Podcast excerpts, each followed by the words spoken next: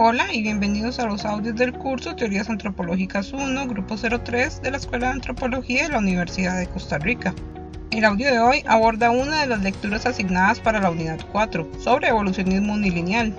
La lectura que analizaremos será la conferencia de Narciso Centenachi Cabañas de 1892, titulada La vida y la muerte entre los antiguos americanos. Les recuerdo que el formato de audios tiene como propósito permitirles mantenerse al día con los contenidos de la clase, sin necesidad de estar conectados a una computadora.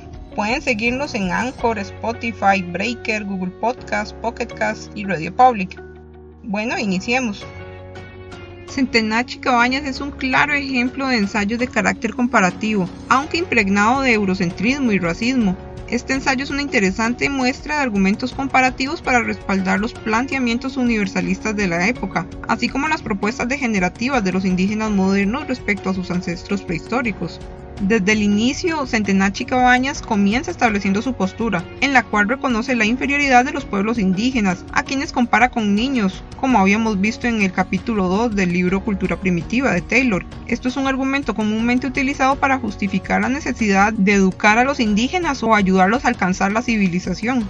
Sin embargo, es interesante notar que de una manera él atribuye un mayor grado de civilización a los indígenas antiguos o precolombinos en comparación con sus descendientes actuales, a quienes Centenachi Cabañas considera degeneraron. Y esto es un pensamiento muy común de la época, como hemos visto en las presentaciones de la unidad 4, por ejemplo el caso de Thomas Jefferson que menciona Trigger.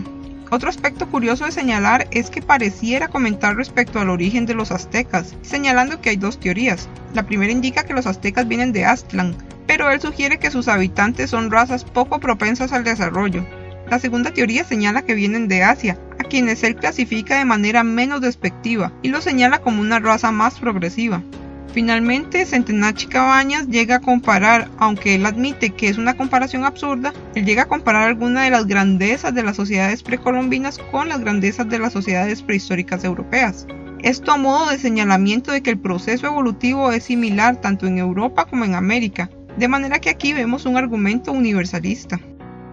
Con esto finalizo el análisis de la lectura. Les recuerdo que también pueden consultar los videos y presentaciones disponibles en Mediación Virtual y Google Classroom. También en la carpeta compartida de Google Drive tienen a su disposición un folder con materiales adicionales. Pueden utilizar las horas consulta mediante el correo electrónico institucional o cualquier otro medio para enviarnos sus dudas o inquietudes respecto a los contenidos del curso. Por último, quiero agradecer al asistente del curso, María Rojas Sancho, por el trabajo de edición de varios de los diálogos para los audios del curso y los contenidos de la música de fondo corresponden al sitio web bensound.com.